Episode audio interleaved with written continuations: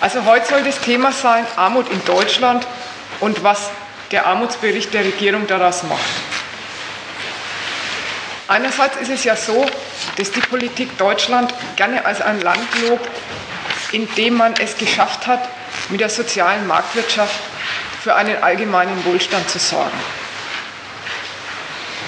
Dass da gesagt wird, na, durch die Kombination auf der einen Seite durch den Wettbewerb, auf der anderen Seite den sozialen Ausgleich, ist es gelungen, für viele Menschen ein Höchstmaß an sozialer Teilhabe zu verwirklichen.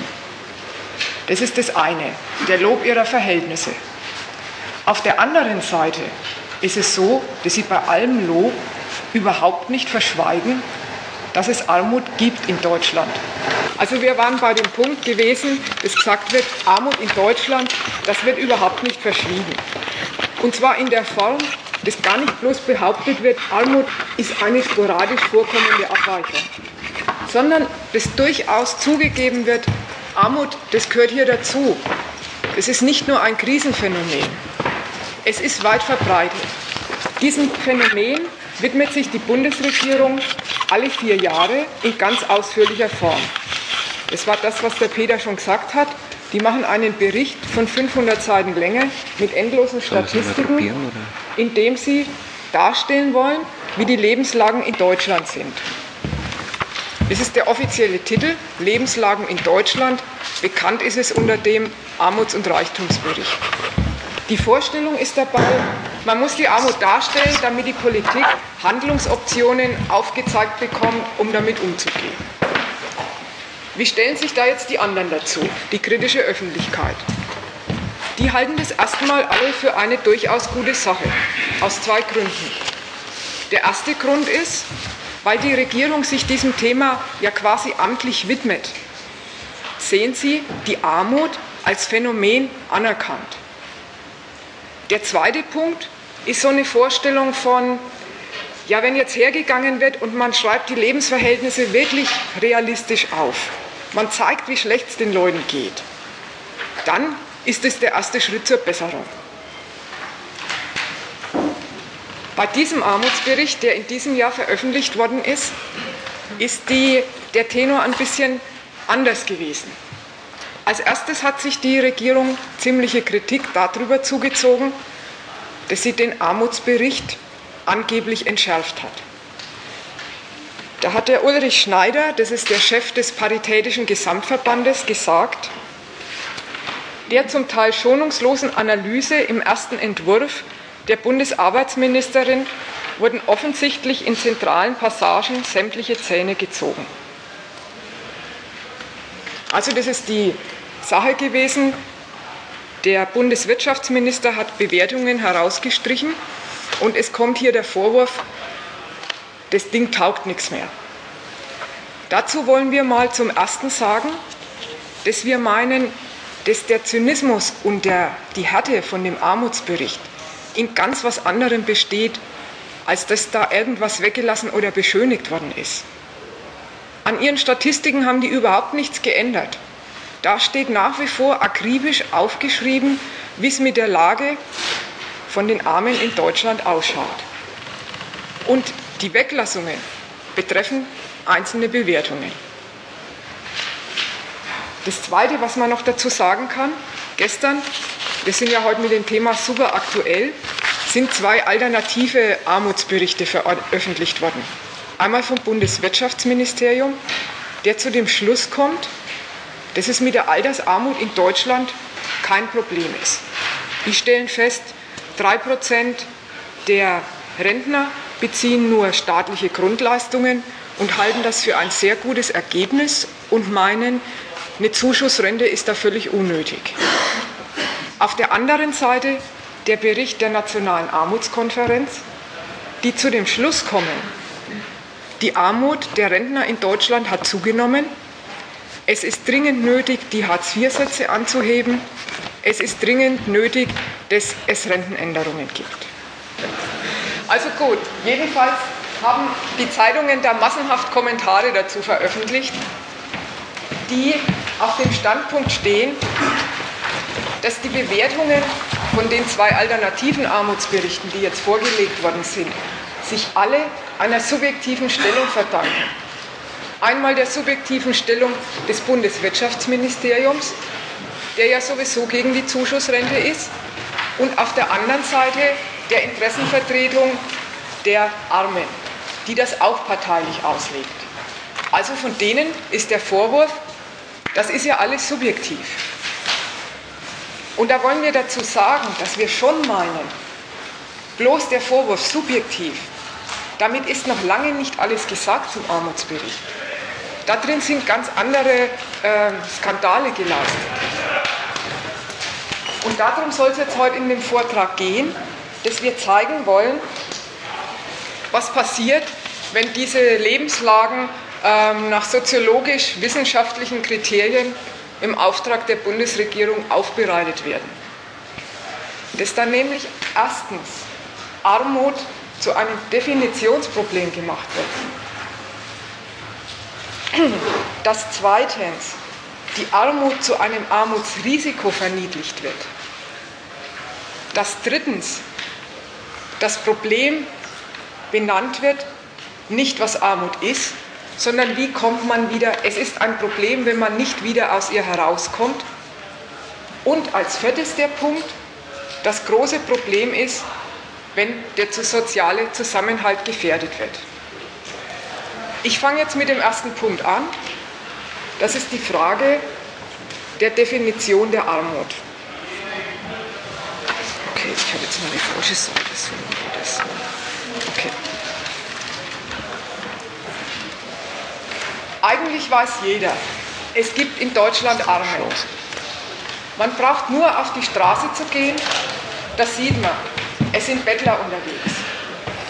Gestern waren in den Nürnberger Nachrichten wieder dieses Bild von der alten Frau, Rentnerin, die sich zur Aufbesserung von ihrer Rente Flaschen aus den Mülleimern holt, um das Pfand zu kriegen. Jeder weiß, dass es in den Städten Gegenden gibt, wo nur Arme wohnen. Die Lehrer bemerken, dass sie Schüler aus armen Elternhäusern haben. Die Ärzte stellen an ihren Patienten fest, was es für Armutsverwahrlosung gibt. Das ist also kein Rätsel, dass es Arme gibt.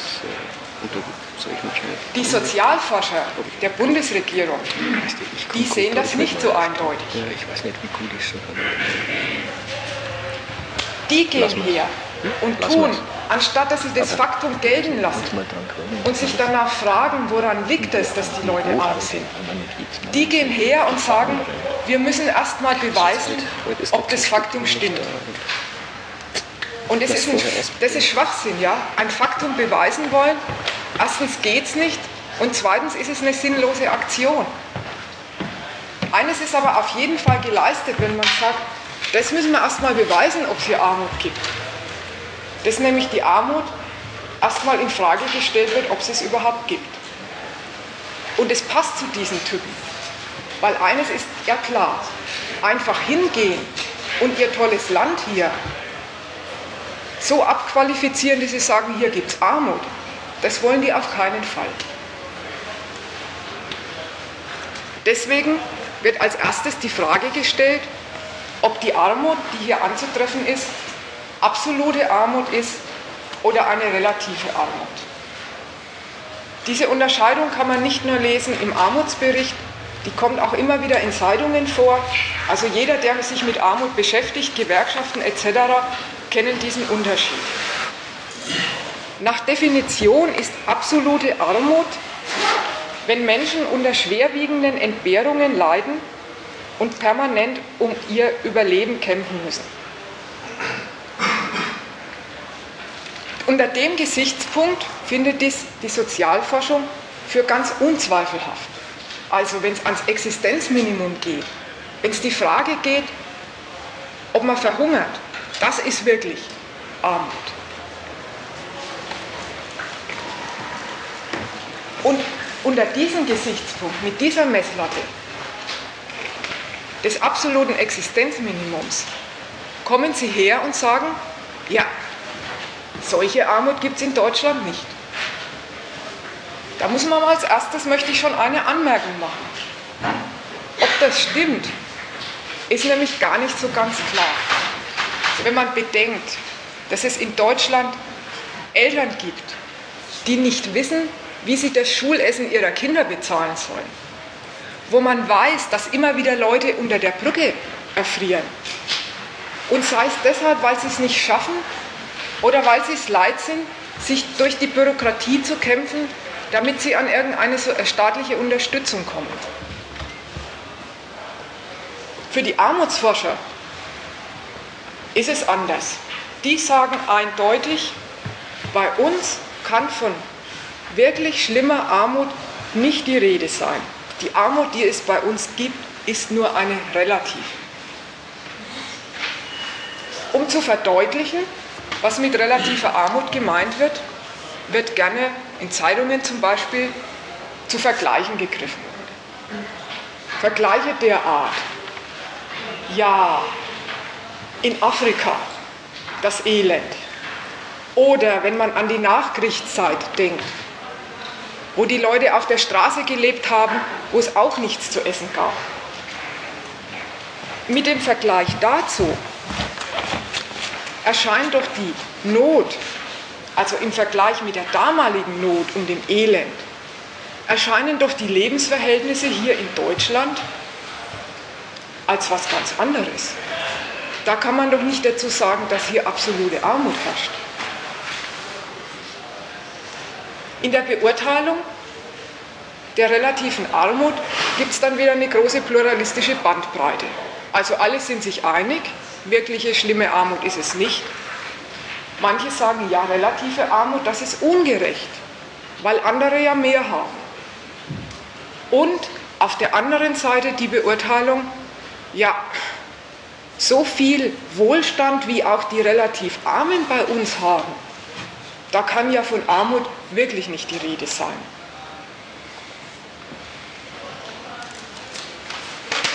Da möchte ich jetzt eine Bewertung dazu machen. Einmal, vom Elend getroffen sind die Leute in Afrika natürlich mehr.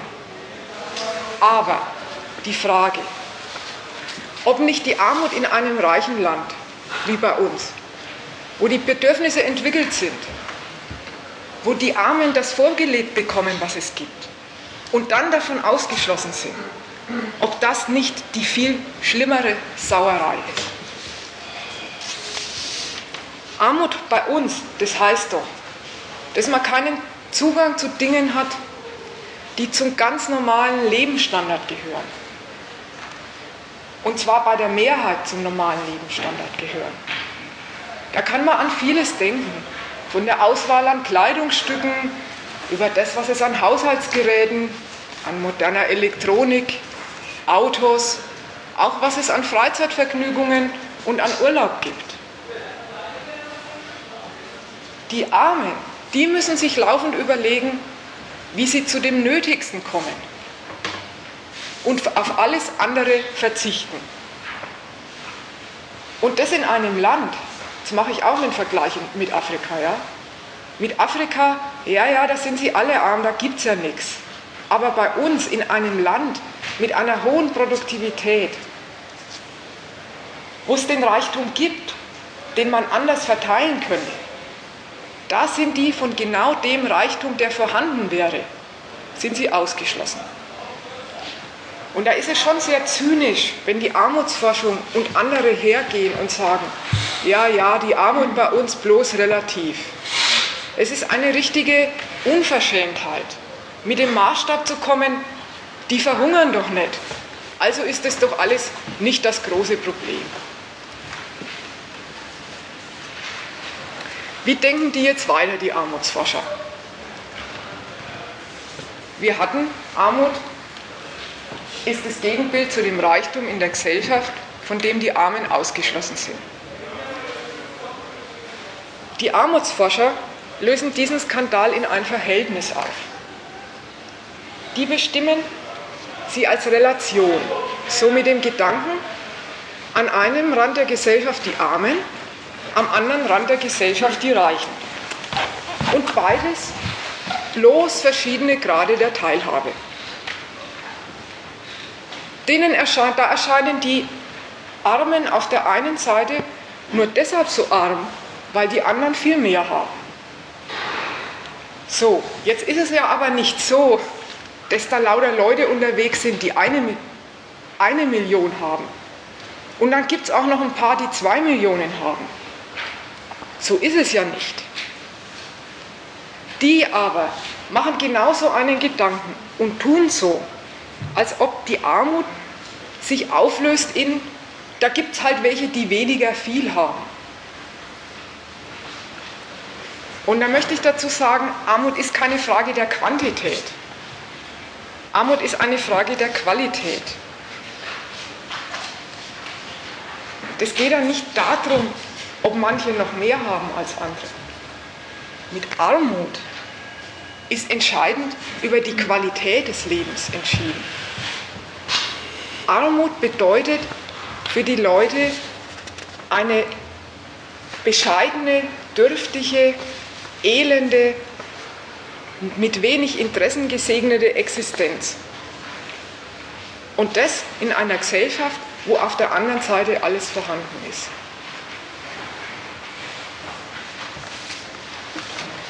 Gut, jetzt kommt der nächste Punkt. Das war die Abklärung hierzulande relative Armut. Wenn man dabei ist und Armut in das Verhältnis von zwei Größen aufgelöst zu haben, wenn man Qualität in eine Frage der Quantität übersetzt, also eines wie viel, dann ist die Logik der Armutsforscher sehr konsequent als nächstes zu fragen, ja, wie, ist, wie muss man den Armut eigentlich definieren? Wo ist denn die Grenze zu ziehen, wenn man Armut als eine Abweichung bestimmt? Wo ist denn die Grenze zu ziehen, wo Armut anfängt und wo sie wieder aufhört? Die gehen her und wollen wissen, wie man sie messen kann. Und gefunden haben sie einen Maßstab, der ist allseits bekannt, Ergebnis einer Definitionssache, der heißt, Armutsgrenze liegt bei einem Einkommen von weniger als 60 Prozent des Durchschnitteinkommens. Wenn man Armut nicht auflöst in ihre Bestimmung, sondern auflöst in eine Definition, eine Festlegung, ist es kein Wunder, dass es Diskussionen darüber gibt, ob eigentlich die Definitionszeit die richtige ist. Das macht gern die Frankfurter Allgemeine, wenn es mal wieder um sowas geht, dass sie schreiben, ja, in diesem Land mit 60 Prozent äh, als relativ arm zu zählen, das kann ja wohl nicht sein. Das ist ja höchstens der Fall bei 50 Prozent oder wenn man nur 45 Prozent des, des durchschnittlichen Nettoeinkommens verdient. Auf der anderen Seite gibt es auch Meinungen, die sagen 65 Prozent. Das steht in der Europäischen Sozialkarte. Letztlich einigen die sich alle drauf, wenn sie diskutieren, auf das, was ja auch zu der Definition passt. Ja, das ist eine subjektive Einschätzung, es ist Frage einer Festlegung. Und in einem zweiten Punkt sind sie sich auch noch einig. Was ganz bestimmt nicht passieren darf, ist, dass die Armutsgrenze zu weit oben angesetzt wird. Also bei 70 oder 80 Prozent. Da gab es im September einen Artikel in der Internetzeitung von der Süddeutschen. Der ist mit der Vorstellung angekommen, ja könnte man denn nicht das Existenzminimum, das steuerfreie, in Deutschland anheben? von 8.000 äh, von 10.000 auf 12.000 Euro. Und hat gesagt, das wäre einerseits eine gute Sache, weil nämlich dann alle Steuer, weniger Steuern zahlen müssten. Weil das ja immer von der Steuer befreit ist bei jedem. Und sagt, und auf der zweiten Seite darf das aber auf gar keinen Fall passieren. Weil wenn man nämlich das tun würde, diese steuerfreie Existenzminimumsgrenze anheben, dann würde in Deutschland Massenarmut herrschen. Also ja, da, da merkt man äh, den Essen daran. Man will eine Definition haben und da ist schon auch ganz klar, die Definition muss so ablaufen, dass Armut als Abweichung bestimmt ist. Vor allem nicht zu viele. Bitte? Nicht zu viele.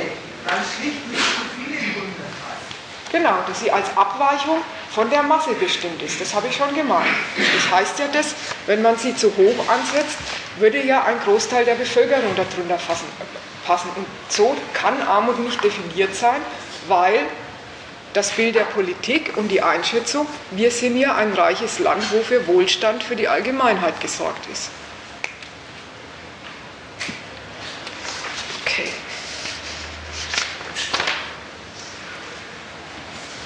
Gut, zu der Definitionsfrage noch ein Punkt. Damit ist Armut, also erstmal die Frage, Armut, was ist das, kommt sowieso nicht vor. Wir sind bei Armut ist eine Definitionsfrage. Und mit der Definition ist Armut gleich zu einer Ansichtssache geworden. Jetzt mache ich einen kleinen Exkurs zur Sozialwissenschaft, ähm, zu dem, wie die Leute denken und wie äh, falsch das ist. Das ist nämlich ein gutes Beispiel dafür, diese statistische Aufbereitung und Bewertung der Armut. Also das geht ja so los mit, der, mit dieser Definiererei. Na, Entschuldigung, falsch rum. Es geht los mit dem Anerkenntnis, ja, es gibt Armut in relativer Form. Erstens. Zweitens, dann fragen die sich, ja, wie ist sie denn eigentlich definiert? Dann sagen sie, ja, da muss man äh, eine Grenze ziehen. Man muss eine Grenze ziehen, damit man ein Maß hat, damit man überhaupt feststellen kann, welche Lebensverhältnisse in Ordnung sind und welche nimmer. Und kaum haben Sie das Maß, fragen Sie sich, ob Sie es eigentlich richtig festgelegt haben. Da ist also die Frage, was Armut ist, übersetzt worden in eine Frage der Form, wie groß ist Armut? Wo geht sie an? Wo hört sie auf? Was ist die theoretische Sünde daran? Ich sage es euch jetzt mal an einem anderen Beispiel. Wenn es um theoretische Bestimmungen geht, muss man immer über den Inhalt reden, sonst taugt es nichts. Wenn man über Ausbeutung redet, muss man sagen, oder da ist der Inhalt davon, Ausbeutung ist dann, wenn man andere für sich arbeiten lässt, selber dabei reich wird und der andere arm bleibt. Und da ist es völlig uninteressant, ob der, der arm bleibt, 10 oder 15 Euro Stundenlohn kriegt. Ausbeutung bestimmt sich durch das, andere für sich arbeiten lassen und selber reich werden. Bei den Bürgerlichen, die sich diesen Problemen widmen, so auch der Armut, die drücken sich um den Inhalt, dass Armut Ausschluss vom gesellschaftlichen Reichtum ist. Darum drücken die sich rum. Die suchen nach einer richtigen Quantifizierung, wollen wissen, ab welcher Größe Armut anzuerkennen ist. Und dazu muss man sagen, sowas zu tun ist ein Verbrechen. In dem Sinn, jeder Ausschluss vom Reichtum ist kritikwürdig. Und die gehen her und sagen, ja, wir müssen uns erstmal fragen, welches Ausmaß wir eigentlich für kritikwürdig halten.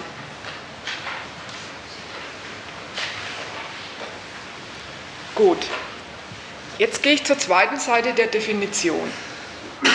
Definition war nochmal, Armutsgrenze ist weniger als 60 Prozent des Durchschnittseinkommens. Was steckt in dieser Definition noch drin? Nämlich das, dass das Durchschnittseinkommen das Gegenbild zur Armut ist. In der Bestimmung liegt drin, das ganze Mittelmaß der Gesellschaft die normalen Lebensverhältnisse sind das Gegenteil von Armut, per Definition.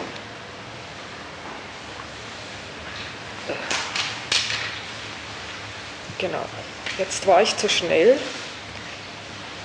Okay, ich muss noch eines mit einem Gedanken weitermachen, anschließend an das, was ich jetzt gesagt habe. Von dem Punkt aus stellen Sie Überlegungen an, wie kommt es denn dann zu der Abweichung vom Durchschnitt? Also, die Sache, Sie suchen nach einer Art von Grund von Armut, aber weil ja Armut bestimmt worden ist als Abweichung vom Durchschnitt, fragen Sie danach, wie kommt es denn dazu, dass die Leute nicht mehr das kriegen, was der Durchschnitt verdient. Ja, und da kennen Sie im Armutsbericht und auch allgemein in der Gesellschaft, das weiß man ja, kennt man Faktoren. Risiken für Armut. Das ist Arbeitslosigkeit, Krankheit, Alter, Scheidung, Alleinerziehende, Kinderreiche. Damit ist der Armutsbericht dann mit seiner Ursachenforschung auch fertig. Der hat dann alles abgeklärt und sagt, ja, daran liegt es, wenn die Leute arm werden. Und das ist schon eine interessante Sache, weil da braucht man sich ja nur mal die Reichen anzugucken. Wenn die Reichen krank werden oder alt oder die vierte Scheidung haben oder das fünfte Kind, das stimmt doch gar nicht dass man damit einfach, krank, äh, dass man damit einfach arm wird. Die Reichen können das alles abwickeln und bleiben weiter reich. Das stimmt also überhaupt nicht. Dass es so ist, dass sich die Armut aus dem ergibt, dass es eben ähm, Sonderfälle des Lebens gibt. Sondern da muss man schon sagen, arm werden immer nur die, die arbeiten müssen, die Lohnarbeiter sind. Und deshalb ist auch, als, wenn man danach fragt, was ist die Ursache, kommt man nicht darum herum, auf den Punkt der Lohnarbeit zu kommen. Bei denen ist es doch so, ja, als Lohnarbeiter, wenn da diese Schicksalsschläge kommen, wenn Zufälle eintreten, die anscheinend in dem normalen Leben von Leuten häufig genug vorkommen. Nicht unbedingt jeden Einzelnen treffen, aber oft genug eintreten. Dass dann die ganze Existenz zur Katastrophe wird. Das kann man zurzeit ja in der Nürnberger Nachrichten jeden Tag wieder studieren. Sind immer solche Beispiele, alles ordentliche, normale Leute, die durch irgendwelche Schicksalsschläge aus der Bahn geworfen werden und überhaupt nicht mehr auf die Beine kommen und im größten Elend leben. Daran sieht man doch, dass die Katastrophen beweisen, dass der Lohn nicht fürs ganze Leben reicht. Und da ist es ja nicht bloß so, dass es beim Lohn nicht so ist, dass er die Leute nie so reich macht, dass sie sich mal unabhängig machen könnten von der Armut, äh, von der Arbeit. Das ist ja sozusagen banal. Das geht ja weiter darüber hinaus die bekommen einen Lohn, der knapp bemessen ist, wo Einteilen angesagt ist. Und zwar Einteilen beim Abwickeln, Abwickeln der Notwendigkeiten, wo es um Miete, Essen, Auto, Urlaub und so geht. Und es die wenigsten schaffen, sich Rücklagen für schlechte Zeiten anzulegen. Und es liegt daran, weil der Lohn auch gar nicht dafür vorgesehen ist, dass er auch noch fürs Alter und fürs für die Krankheit reichen soll. Er wird ja auch nur dann gezahlt für die aktuelle Arbeit, die man leistet. Und aus diesem Grund, weil der Lohn fürs Leben nicht reicht, ist es dann so, wenn diese Sonderfälle kommen, dann wird die ganze Sache zum Desaster. Wie leicht man aus dem normalen Leben bei uns abstürzen kann, das zeugt davon, dass der Durchschnitt, der nach Definition das Gegenteil von Armut ist, eine Form der Armut ist.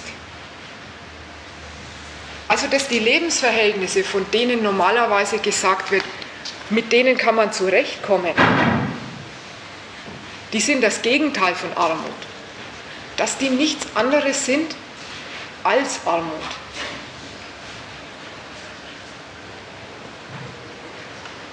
Um das zu verdeutlichen, noch einen Punkt zur gesetzlichen Sozialversicherung. Die gesetzliche Sozialversicherung sorgt dafür, dass diese Sonderfälle des Lebens, Krankheit, Alter, Arbeitslosigkeit betreut werden. Und das ist ein Dokument der Armut der Normalverdiener. Warum? Die Unkosten von den Alten und Kranken werden erstmal umgelegt auf die gesamte Summe der Werktätigen. Und die Beitragszahlung läuft so ab, dass es eine Zwangsversicherung ist. Weiß auch jeder, die Sozialversicherungsbeiträge werden unmittelbar vom Lohn abgezogen, bevor man auch nur einen Cent vom Lohn in die Hand bekommt. An der Quelle werden die abgezogen von den Sozialkassen, schon direkt beim Arbeitgeber. Auf was verweist es? Auf die Knappheit der Löhne. Dass dann nämlich die Befürchtung ist, die Vorstellung, wenn den Leuten das Geld in die Hand gegeben wird und gesagt wird, private Versicherungen, keine gesetzliche Regelung, dass es für andere Dinge ausgegeben wird. Und zwar nicht bloß aus Jux und Dollerei, sondern weil die Löhne so karg sind. Aus dem Grund ist die Vorsorge in unserer Gesellschaft als ein Zwangssparen organisiert. Zwangssparen deshalb, weil sich das da um lauter Leute handelt, die sich das eigentlich von ihrem Lohn gar nicht leisten können, eine Rücklage zu machen fürs Alter oder für die Krankheit. Und das merkt man den Arbeitseinkommen auch an, wenn mal die Sozialbeiträge äh, abgeführt sind. Für die Mehrheit bedeutet es, obwohl sie ganz normal arbeiten, Vollzeit beschäftigt, können sie sich die besseren Konsumgüter, die es in der Gesellschaft gibt, und manch andere Annehmlichkeit überhaupt nicht leisten. Und auf der Seite derjenigen, die die Beiträge ausgezahlt bekommen, also der Beitragsempfänger, bedeutet es erst recht eine dürftige Existenz. Weil ja aus dem Lohn das rausgewirtschaftet werden soll, was eigentlich nicht drin ist. Man deshalb die Unkosten der Rentner, Kranken gering halten will, dass die möglichst wenig kosten, damit es aus dem Lohn rauszuholen geht und damit die Arbeitgeber mit ihrem Anteil an der Sozialversicherung nicht so arg belastet werden.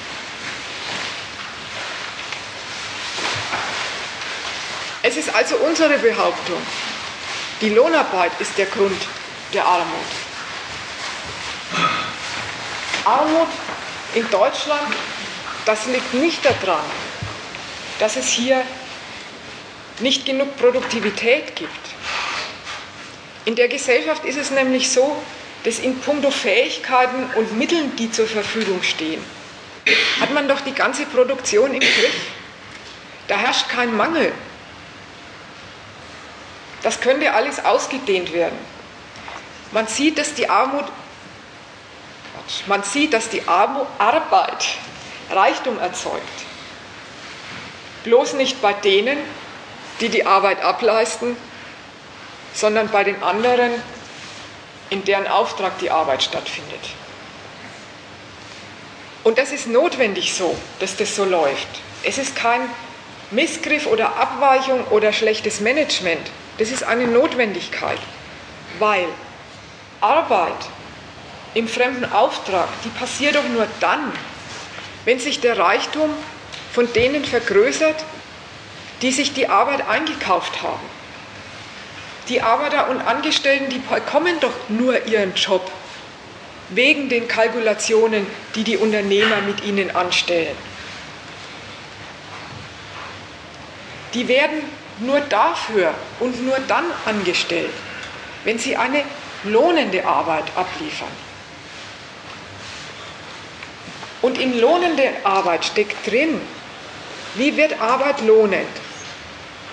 Da muss ein Verhältnis hergestellt werden zwischen den Kosten, die das Kapital hat, und dem Ertrag auf der anderen Seite.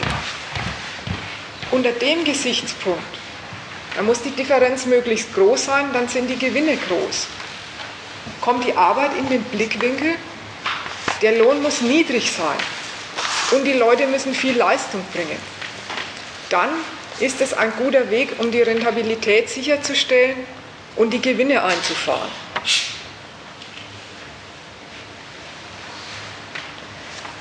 Und in der Hinsicht, mit diesem Blickwinkel, Niedrige Lohnkosten und hohe Leistungsdichte. Wird der Gewinn gefördert. Das Resultat ist, dass für die Unternehmer, die die Arbeit einkaufen,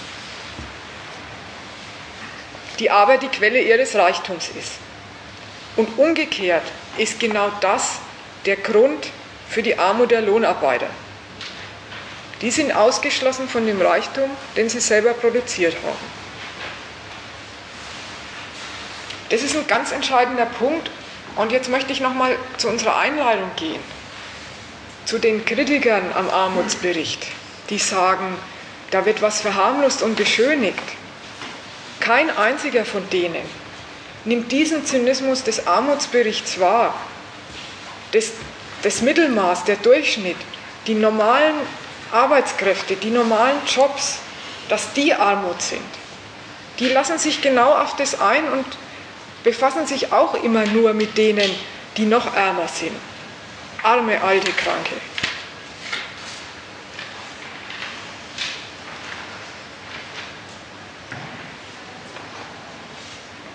Okay. Der Armutsbericht tut den Normalverdiener als das Gegenbild. Ach Quatsch. Entschuldigung, zurück. Zwei Sachen noch. Wir haben jetzt den systemischen Grund der Armut benannt. In der Hinsicht hat der Armutsbericht auch zwei Vorstellungen zu bieten. Die scheuen sie sich also gar nicht zuzugeben, dass Armut was mit ihrer Wirtschaftsweise zu tun hat. Aber wie? Das erste Mal ist das Argument der Konkurrenz. Da lese ich jetzt ein Zitat vor glaube, es ist auch auf dem Zitatezettel. Das geht so. Die Basis für die Teilhabe der Bürgerinnen und Bürger liegt in einer wachstumsorientierten Wirtschafts- und Finanzpolitik mit einer damit synchronisierten Sozialpolitik. So entstehen die notwendigen Rahmenbedingungen für eine produktive Volkswirtschaft mit einem hohen Beschäftigungs- und Teilhabegrad.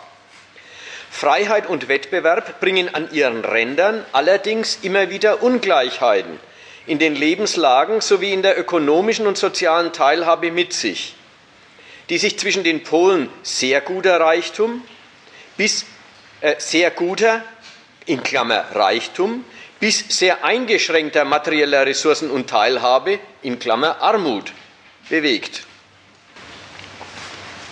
Okay, wie bestimmen die den Grund der Armut? Den systemischen Grund, ja, in ihrer Vorstellung bestimmen sie in einer falschen Art. Die geht so. Sie reden über die Konkurrenz als Ursache. Konkurrenz ist für die sozusagen der systemische Grund. Besprechen tun sie die Konkurrenz erstmal als Basis allgemeinen Wohlergehens, die gute Sache. Armut stellen sie fest an den Rändern des Gemeinwesens. Ja, und das mit dem Ton ja, wo es um Konkurrenz geht, da gehört es ja dazu, weil in der Konkurrenz eben nicht jeder gewinnen kann. Also, wenn die zugeben, dass Armut zu ihrem System dazugehört, dann in einer Fassung, dass es da schon wieder bloß die Schattenseite von einer Sonnenseite ist. Also die Sonnenseite in der Idee Konkurrenz ist doch die Seite Wettbewerb, das ist gut.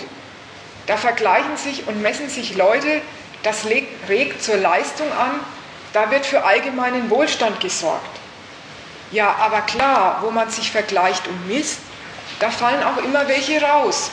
Das muss man mit in Kauf nehmen, wenn man diese goldglänzende Seite hat. Das ist die Schattenseite, die da das mit begleitet.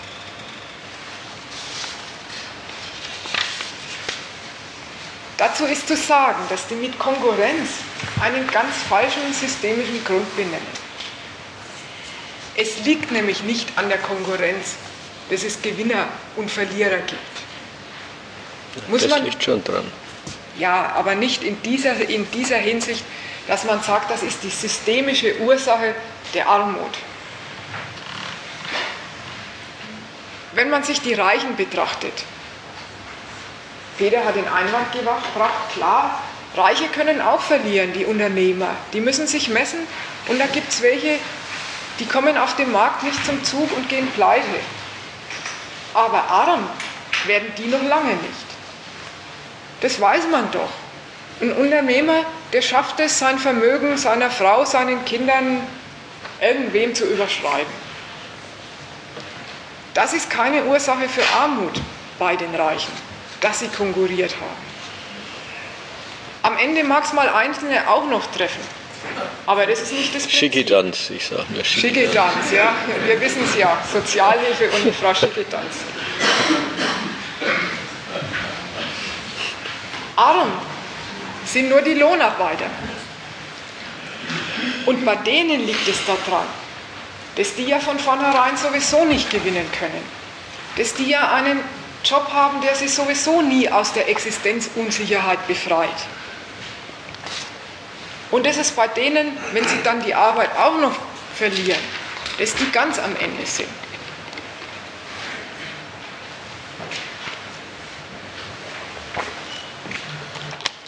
Zweitens, zweite Version eines systemischen Grund von Armut ist eine Idee, ähm, die eine ziemlich tautologische Fassung hat. Es gibt im Armutsbericht zwei Statistiken zur Ungleichverteilung von Vermögen und von Einkommen. Da wird erstens gesagt, zur Spreizung der Löhne, knapp ein Viertel der abhängig Beschäftigten beziehen dabei einen relativ niedrigen Bruttostundenlohn, der unterhalb von zwei Dritteln des mittleren Stundenlohns liegt. Und gleich danach, ganz unvermittelt, auch ohne die zwei Statistiken in Beziehung zu setzen, kommt die zweite Statistik zur Verteilung der Privatvermögen. Zur Verteilung der Privatvermögen ist es die Analyse, die Privatvermögen sind sehr ungleich verteilt. So verfügen die Haushalte in der unteren Hälfte der Verteilung nur über gut 1% des gesamten Nettovermögens während die vermögensstärksten 10% der Haushalte über die Hälfte des gesamten Nettovermögens auf sich vereinigen. Der Anteil des oberen Dezils ist dabei im Zeitverlauf immer weiter gestiegen.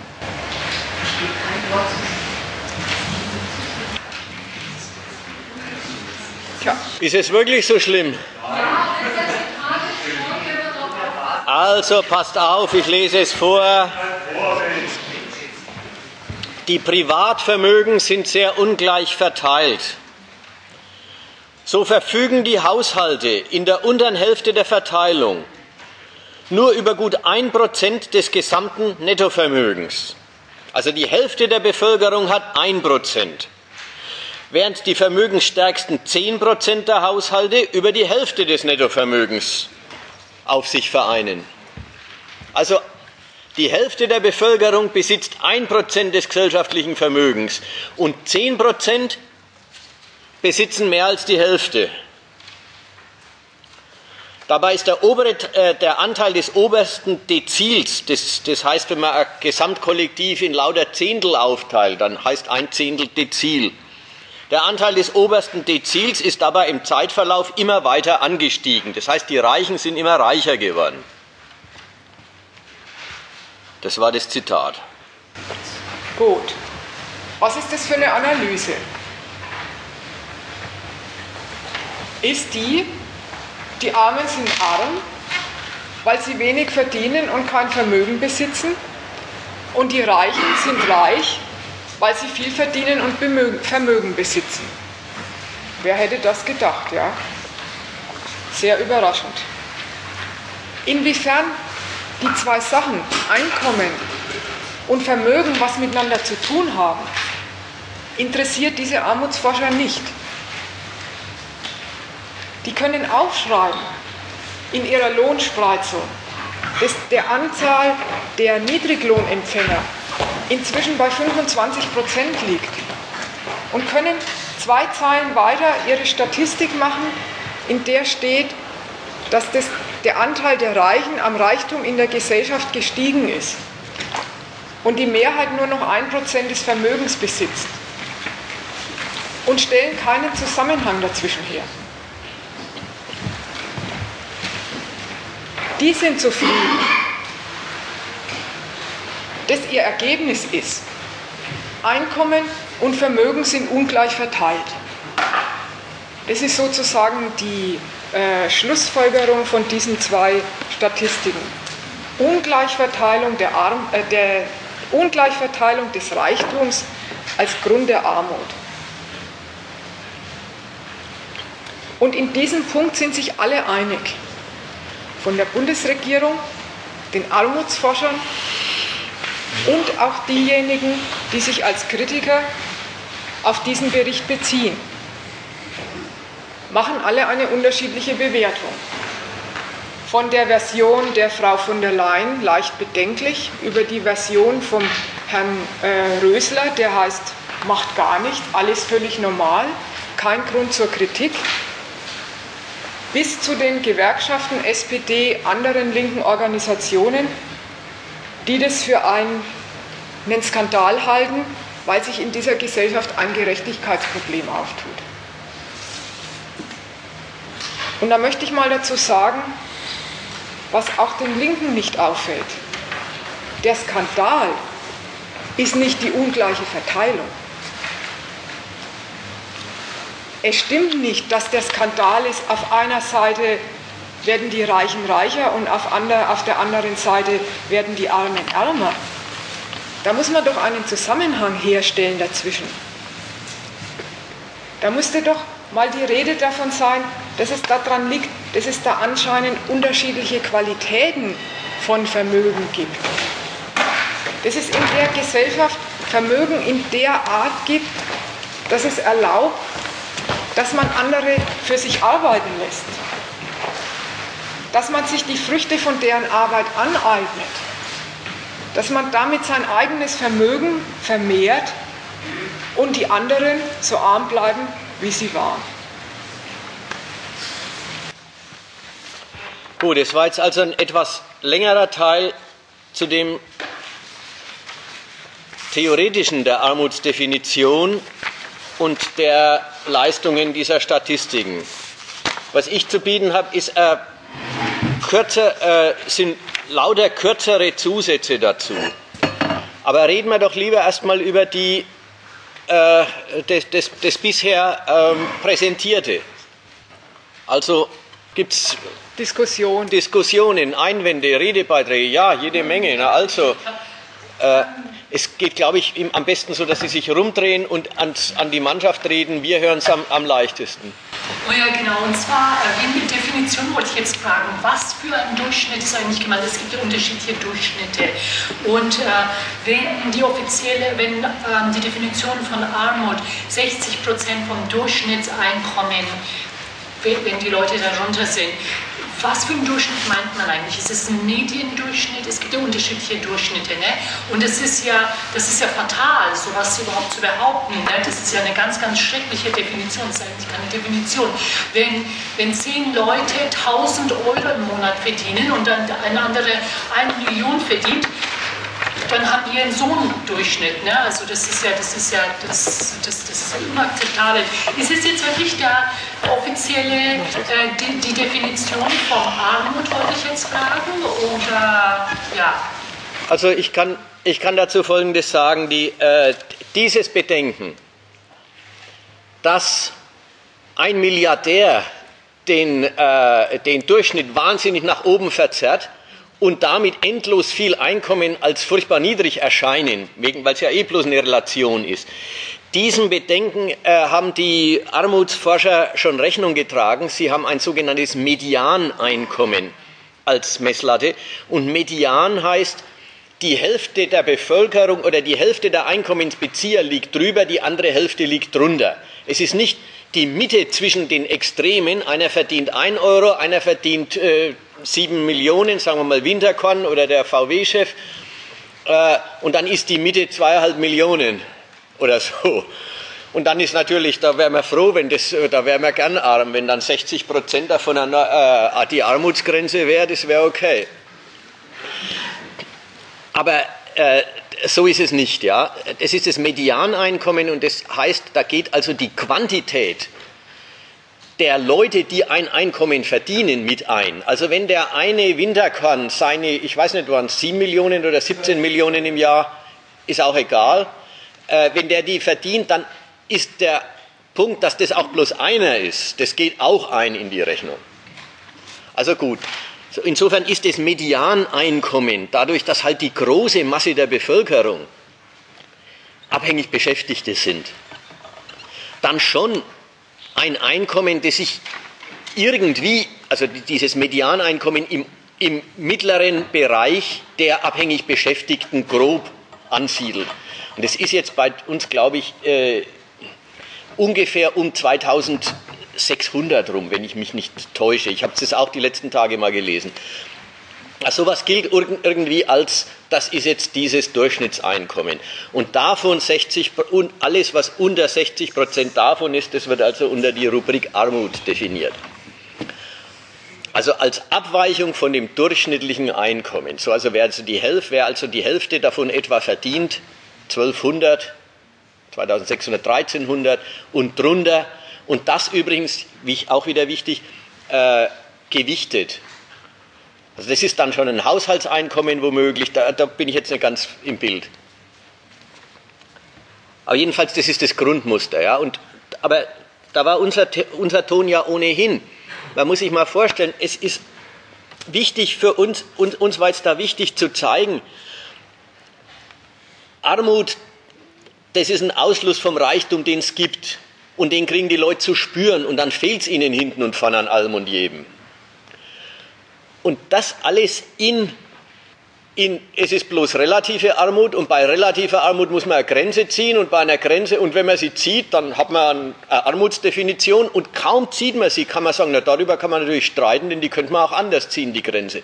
Da ist das ganze Thema ist zu einer Ansichtssache zurückgenommen worden, war vorhin die Rede, ja. Äh, Im Grunde ist es ja so, dass Sie den Bericht nicht in Frage stellen, sondern sagen, die Zahlen sind richtig. Die Armutsgrenze ist übrigens 880 Euro für eine Einzelperson.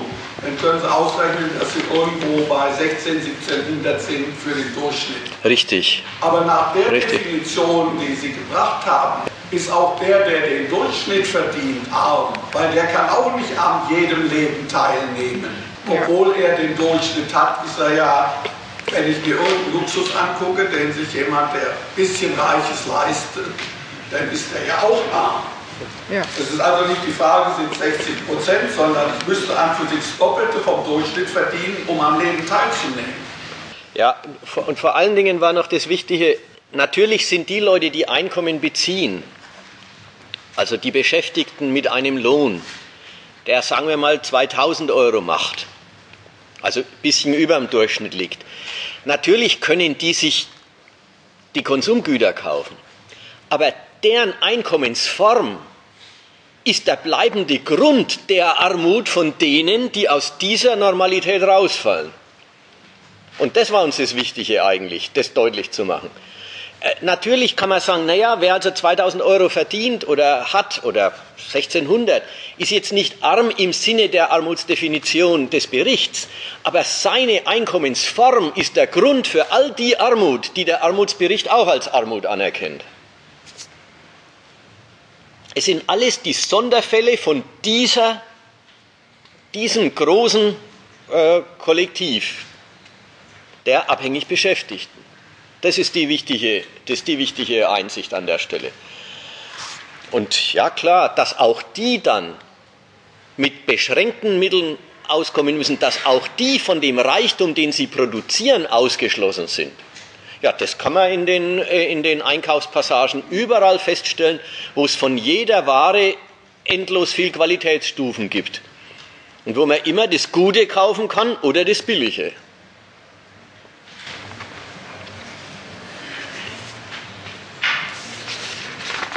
Also ich würde sagen, die meisten Armen, Armen, Armen, die haben doch gar keine Arbeit. Das ist doch das Problem.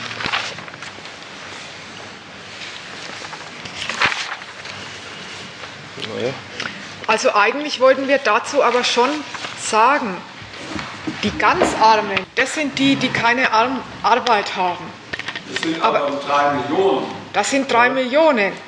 Aber da wollten wir schon drüber hinausgehen und sagen, dass diese drei Millionen arm sind, das ist doch nur ein Sonderfall von der Armut, die alle diejenigen erleiden, die die Durchschnittsverdiener sind. Das war doch gerade Ihr Argument selbst gewesen, ja, mit dem Gedanken, die Normalverdiener, die Durchschnittsverdiener sind auf einem etwas höheren Level genau von demselben Prinzip betroffen, dass die ein Einkommen haben, das ihnen immer nur erlaubt, das Notwendigste und das Einteilen. Und dass es in der Gesellschaft auf der anderen Seite die spezielle Art von Vermögen gibt, die es erlaubt, sich an der Armut der Normalverdiener zu bereichern und die aus diesem Grund arm sind.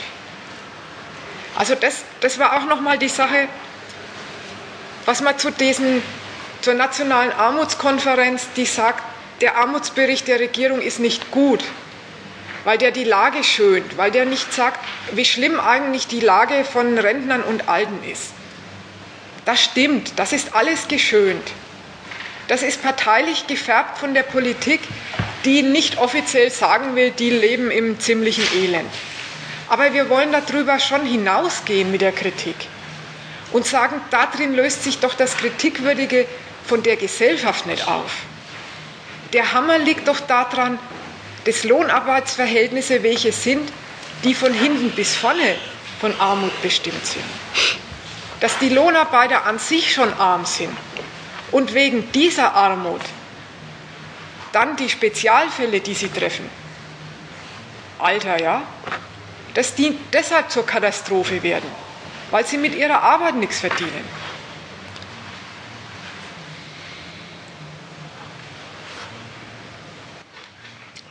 Das äh, letzte Zitat, was vorhin aufgebracht worden ist, das Zitat mit Einerseits ist die Einkommensverteilung ungleich, andererseits ist die Vermögensverteilung ungleich. Das stellen die Statistiken so nebeneinander. Ja, es gibt die Ungleichheit, es gibt jene Ungleichheit. Dass die Verteilung der Vermögen der Grund der Verteilung der Einkommen ist, das wird nicht benannt.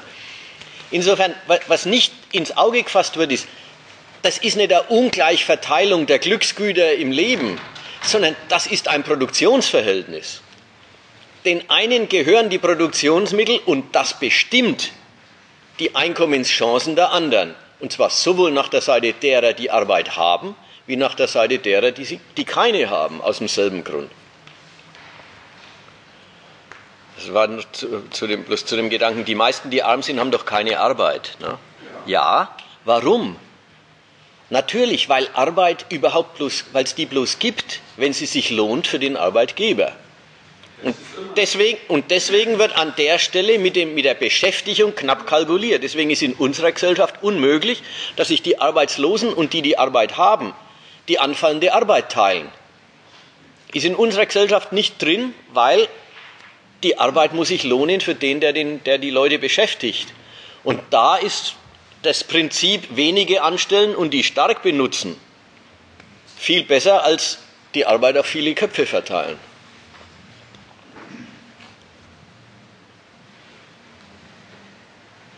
Was übrigens bloß die eine Seite ist, die andere Hälfte ist, es wird ja jetzt immer mehr so, dass, und das zählt ja dann auch zu den Gegenständen, über die geklagt wird, dass Armut auch Mitarbeit äh, normaler wird. Die Working Poor, ja, was man als, aus Amerika früher kannte, das ist bei uns jetzt als Niedriglohnsektor eine, äh, ein Teil der Normalität geworden. Also ist gar nicht so, nur die, die keine Arbeit haben, sind arm, sondern von denen, die unter die offizielle Armutsdefinition fallen, ist ein gewisser Teil durchaus beschäftigt.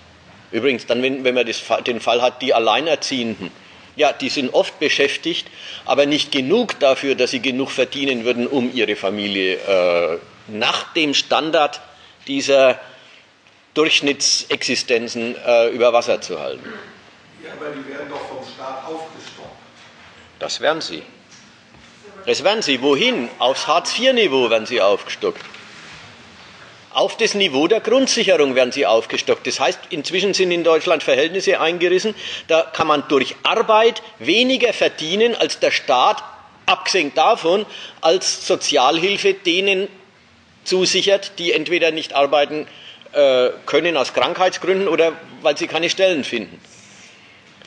Es wird weniger verdient, als das Existenzminimum vom Staat äh, äh, akzeptiert ist. Und das, als das, äh, das, ist dann, das sind die Aufstocker.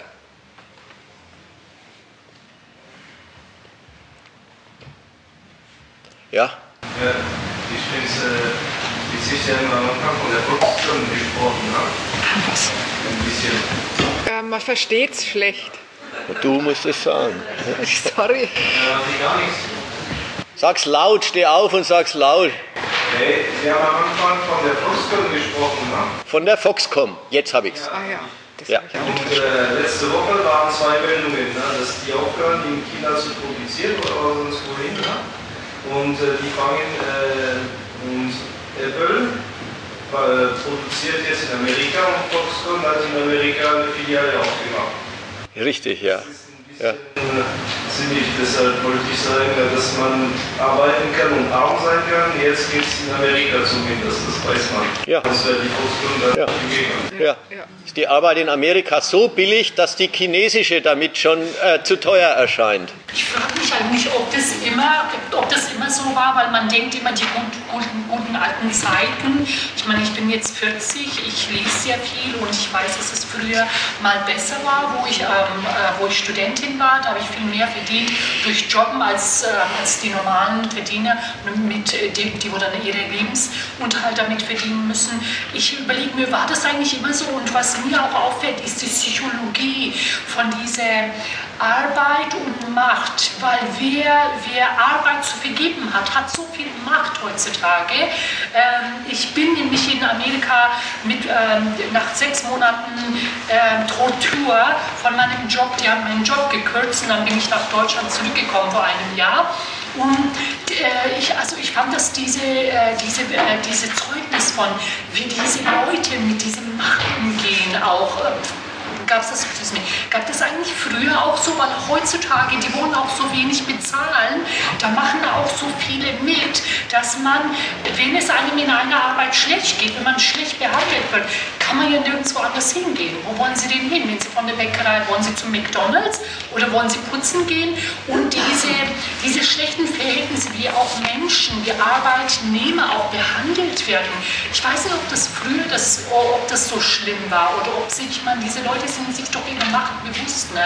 Also ich habe das auf die dreckigste Art und Weise erlebt und deswegen hat es mir gereicht, bin ich dann zurück nach Deutschland gekommen. Aber hier sind die Verhältnisse eigentlich, ähm, ja, ich fühle mich richtig zu Hause, fühle ich mich richtig in Amerika hier. Also da hat sich auch einiges verändert in Deutschland, ne, in der Hinsicht. Können Sie dazu was sagen? Ich will zu was. Sie? Ja, die Statistik. Wir haben doch die Statistik sagen, Statistik ist wichtig und die Statistik zeigt, dass es im Durchschnitt besser geworden ist. Ist sind besser? auf einem höheren Niveau arm. Das ist ja das Erschreckende. Ich möchte es nochmal anders sagen. Ich würde sagen, in der Hauptsache ändert sich da gar nichts. In den Grundprinzipien. Dass halt, dass halt die Lebenslage der Menschen total davon abhängt, wie sehr sie für die Gewinnmaximierung der Firmen taugen oder nicht taugen. So, das ist das Grundmuster, das bleibt, das ist der Kapitalismus. Auf der Basis gibt es jetzt Unterschiede. Ja, die berühmte Nachkriegszeit, die gilt im Rückblick als goldene Zeit, auch als goldene Zeit der Gewerkschaften. Warum? Ja, weil es halt Vollbeschäftigung und sogar äh, eine Nachfrage nach Arbeitskräften gegeben hat, die von der einheimischen Bevölkerung überhaupt nicht zu befriedigen war. Dann hat man sich die Gastarbeiter geholt. Wenn die Nachfrage nach Arbeit so groß ist, ja, dann sind alle beschäftigt. Dann geht's tendenziell mit den Löhnen aufwärts. Übrigens, das ging damals so wunderbar, weil es von einem Nullniveau losgegangen ist nach dem Zweiten Weltkrieg. Generation, die vom Krieg heimkommt und, und, und nichts verlangt, außer leben dürfen. Ja, die ist leicht, die ist leicht zufriedenzustellen. Und für die kann es leicht aufwärts gehen. Und insofern war das die goldene Zeit des Kapitalismus, des berühmten rheinischen Kapitalismus, ja. Das, das war die Zeit, wo halt die Nachfrage nach Arbeit exorbitant war, weil die Arbeit fürs Kapital so saunützlich war. Jetzt haben wir, eine, jetzt haben wir historisch eine andere Phase. Der Fortschritt der, der Fortschritt der Kapitalgesellschaften, der großen Konzerne und der mittleren Firmen, der Fortschritt in der Produktivkraft der Arbeit, in der, in der Schaffung von Produktivität, dieser Fortschritt hat dazu geführt, dass viele Leute nicht mehr gebraucht werden. Übrigens, da haben noch andere Sachen beigetragen. Die, das Ende des Ostblocks, sodass auf einmal zweite, die zweite Hälfte Europas als Arbeitskraft zur Verfügung stand. Dann die sogenannte Globalisierung, die Fähigkeit der großen Firmen an jedem Ort der Welt, Firmen mit ungefähr derselben Produktivität hinzustellen und die Unterschiede des, des, des Preises der Arbeit in China und Indien und Deutschland und so weiter auszunutzen. Das alles hat die Arbeit reichlich, die Arbeitslosen zahlreich und damit die Fähigkeit, den Lohn zu drücken, enorm gesteigert. Also wenn man sagt, es ist heute was anders als damals, dann liegt es einzig und allein an, der, an dem Erfolg des Kapitals, sehr viel Arbeit überflüssig zu machen und sehr viel Arbeitskräfte auf dem ganzen Globus sich verfügbar zu machen. Und dann ist die schlechte Behandlung, die also ins Psychologische geht, in, die, in, die, in das herrische Auftreten der Vorgesetzten und so weiter. Das ist die obendrauf gesetzte moralische Zutat oder moralische Unverschämtheit. Aber zu einer ökonomischen Sachlage, die ist verdammt objektiv. Arbeit ist heute allzu reichlich in der Welt. Und das schlägt gegen die Arbeitskräfte aus mache ich mal, wenn es recht ist, aber Diskussionen zu dem ganzen Thema mit den Definitionen und dem, äh, und dem Armut bei uns ist bloß relativ und so weiter. Das ist alles gut, wenn's, wenn es da noch Beiträge oder, oder Fragen ja, gibt. Ja. Also ich habe jetzt das, ähm, so eine kleine Armutsdefinition. Ja? Nochmal?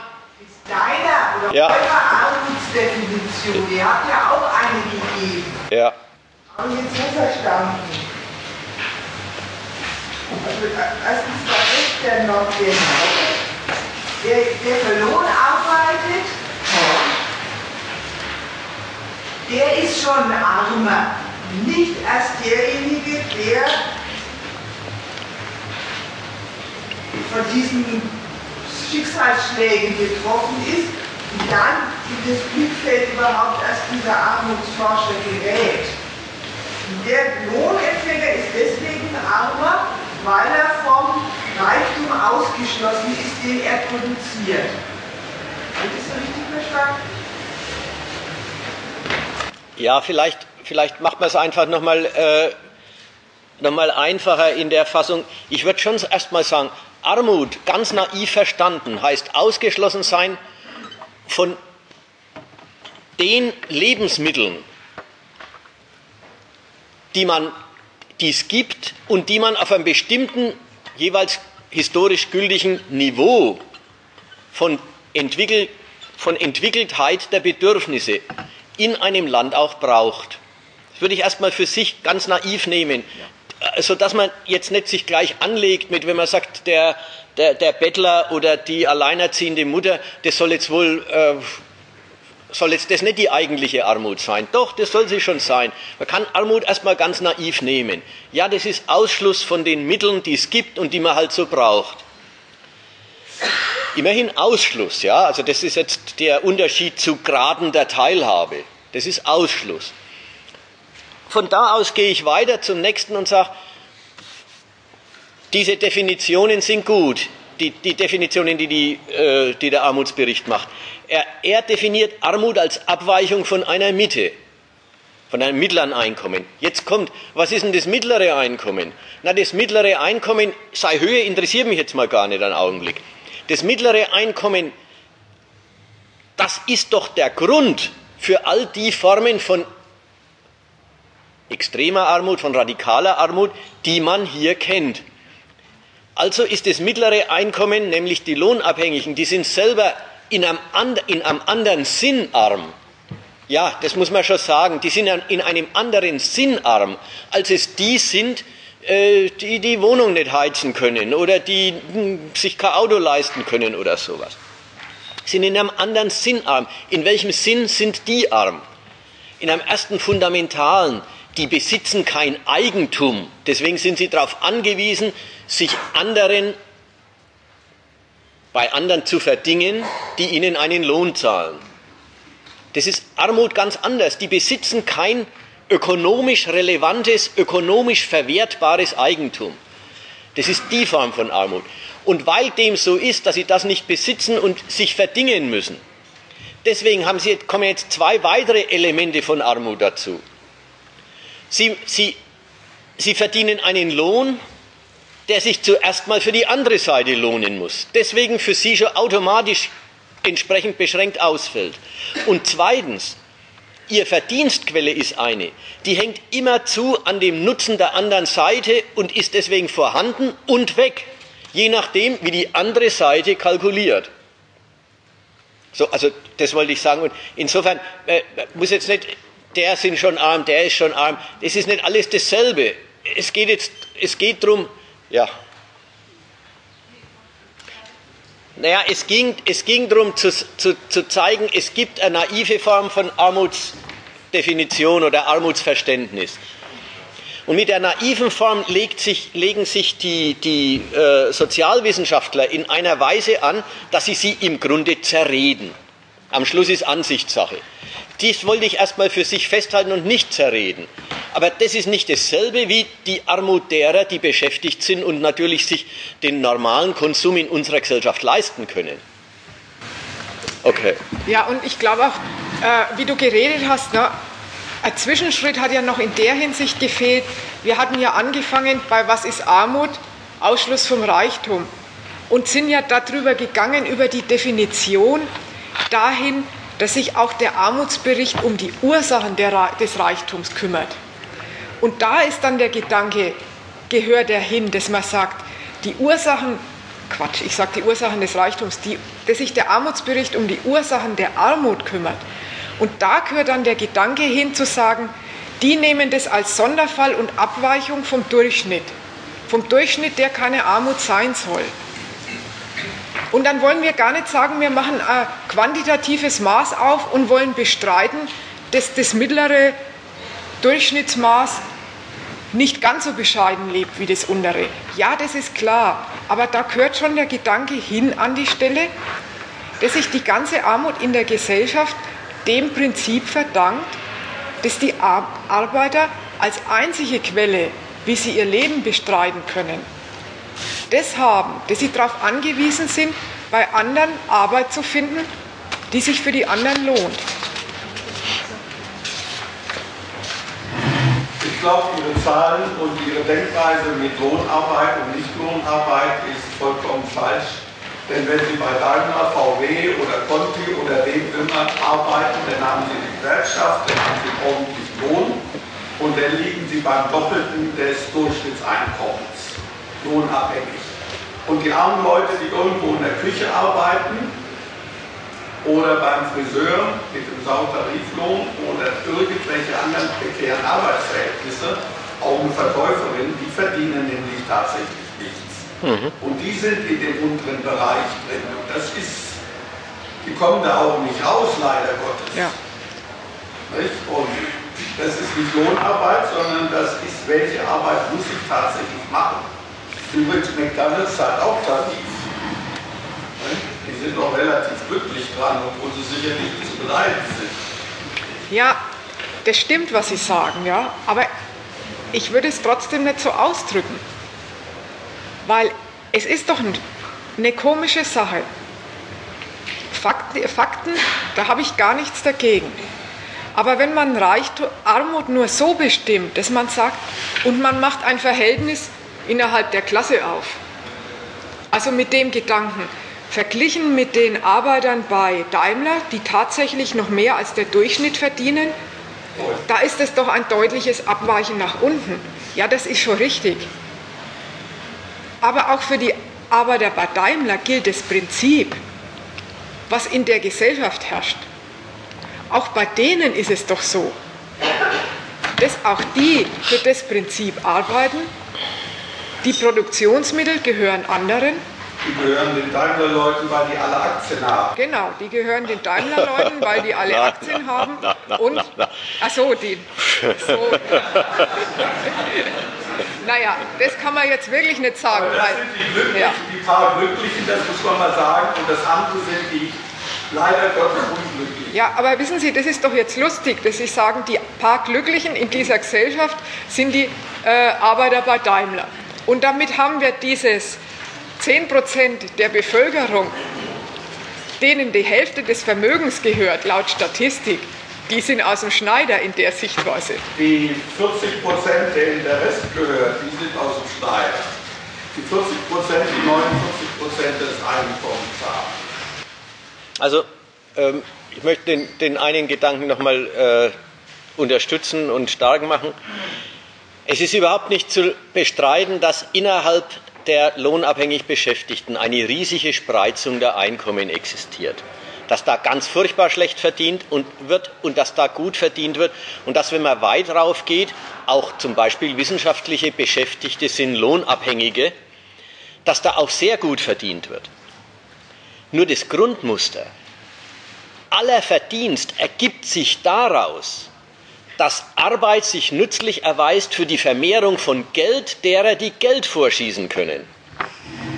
Das ist der Grund, warum so viele davon ziemlich arm sind und sogar die Glücklichen, wenn sie ihren Job verlieren, ganz schnell in die Kategorie fallen, von der wir hier reden. Also das sollte das Grundmuster sein.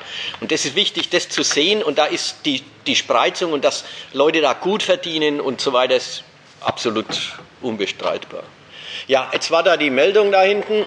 Genau. Und fragt, wenn das noch erklären kann, meint, ähm, dass der Grund für die Armut der ganz Armen die mittleren Einkommen Nicht die Höhe, sondern die Sorte, die Sorte, wie es Geld verdient wird. Die mittleren Einkommen sind die normalen lohnabhängigen Einkommen. Und die Armen rekrutieren sich per se aus diesem Kollektiv. Dann nämlich, wenn durch irgendeinen blöden Umstand man aus der Mitte rausfällt. Und da ist es so verkehrt zu sagen, es rausfallen ist der Grund. Ja, so, so, äh, redet, der, äh, so redet der Armutsbericht.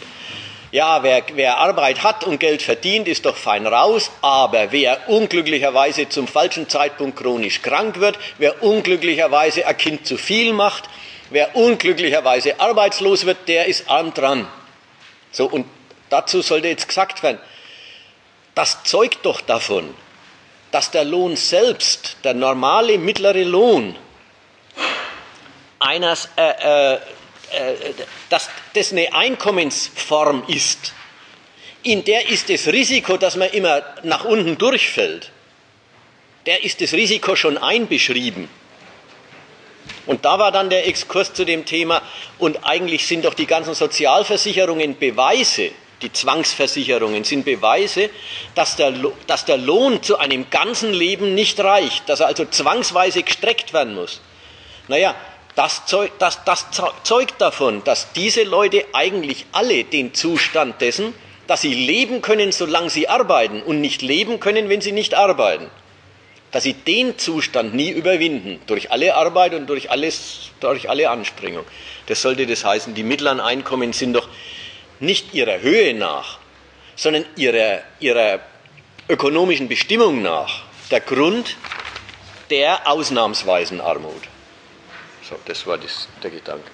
Äh, jetzt schreiben Sie hier auf dem Zettel aber was ganz anderes. Da schreiben Sie am Schluss, jedes Kind braucht gute Bildungschancen.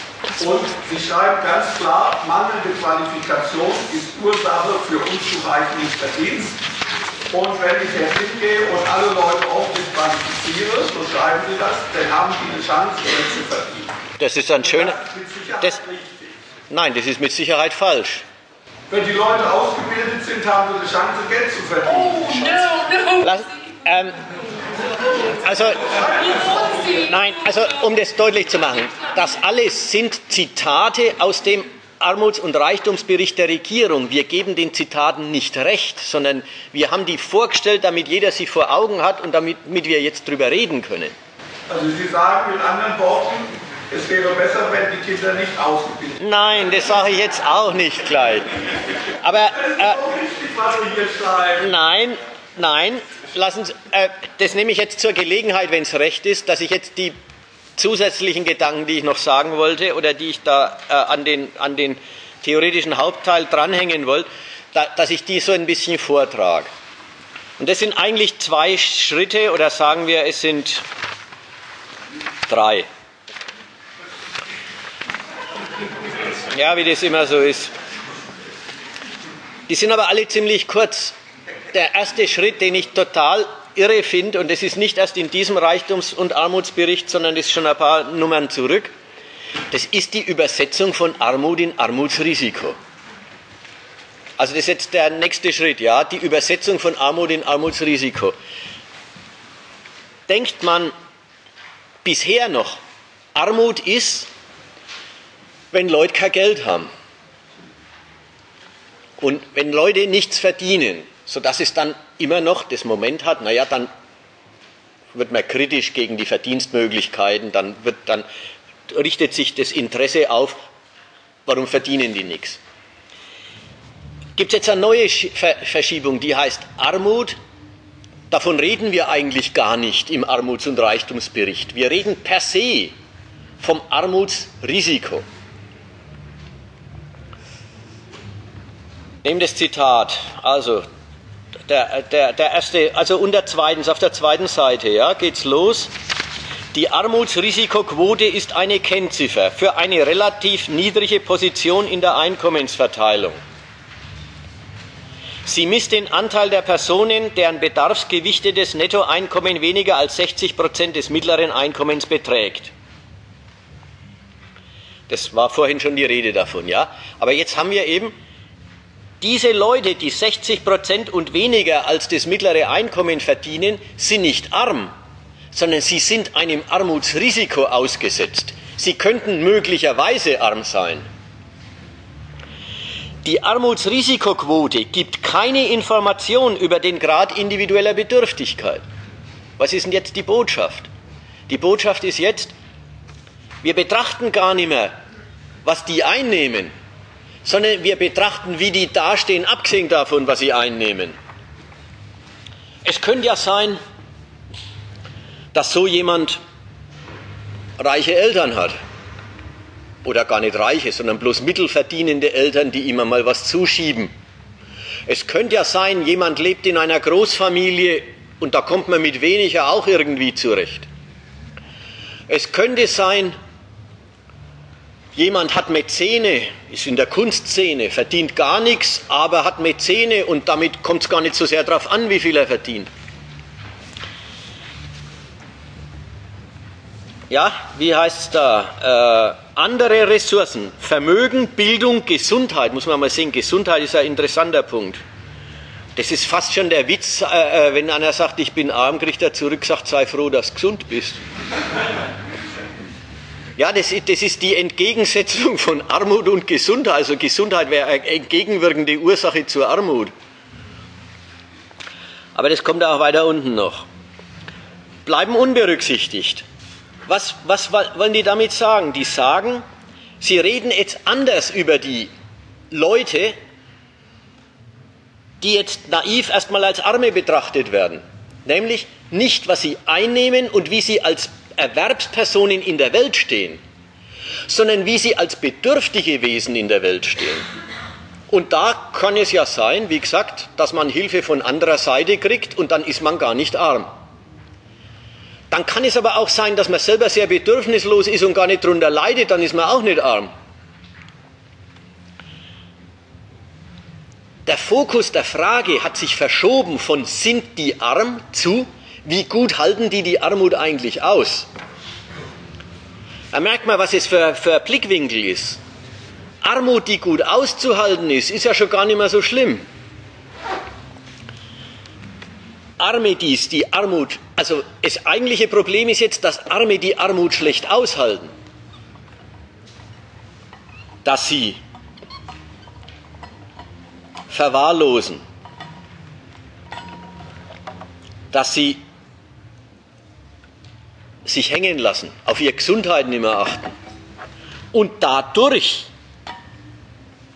Fälle für die öffentliche Betreuung werden, dadurch Fälle für die öffentliche Aufsicht werden, dadurch Fälle für die öffentliche Nachhilfeerziehung werden.